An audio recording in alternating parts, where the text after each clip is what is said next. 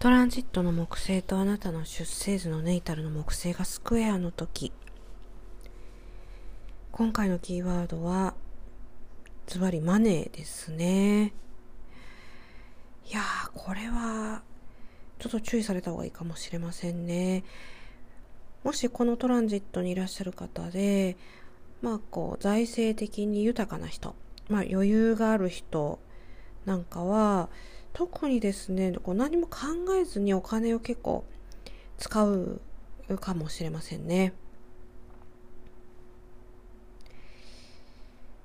お金を使うのはいいんですけどこのトランジットが去った後にかなり苦しくなりそうなんですよ。苦しくなるっていうのはつまり不足するっていうことでまあ、カツカツになるっていうのかな。そんな感じですね。ですからまあこう金銭面に余裕がある人ほどこのトランジットは気をつけた方がいいかなと思いますね。でもちろんこのトランジットお金だけを表しているわけじゃないんですけれどまずはここのお金の部分をきっちりと管理しない限りですね。こうし、なんていうのかな、幸せな良いトランジットにはなり得ないんですよ。で、逆に言うと、ここさえ肝をしっかりしておけば、ある程度こう楽観的に過ごすことができそうです。ですから、それぐらい気をつけないといけないっていうことですね。で、まあ、他に気をつけるべきことといってたら、まあ、あなた自身がお金を気をつけたとしても、まあ、他の人ですね、他者がですね、あなたに対してこう結構エゴむき出しみたいな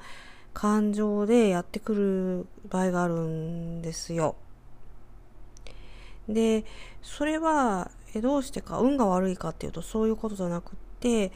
実はですね、あなた自身も自分をちょっと過信したようなところがあって、で、その態度にムカついて相手もエゴをむき出しにしてくるっていうちょっと厄介な関係性になるんですよ。で、あなた自身も結構こうプライドがね、許さないみたいなそうやって向かってくる人のところもあって、で、関係性がうまくいかないっていうところがあるので、えぜひぜひ、まあ、この時期こそ低姿勢で行った方がとね、いろいろうまくいくような気がしています。まあ、うまくいくためにはいろいろこうちょっと試練がね、え待ち受けてる、えところなので、えそういったことをちょっと意識して、え見てください。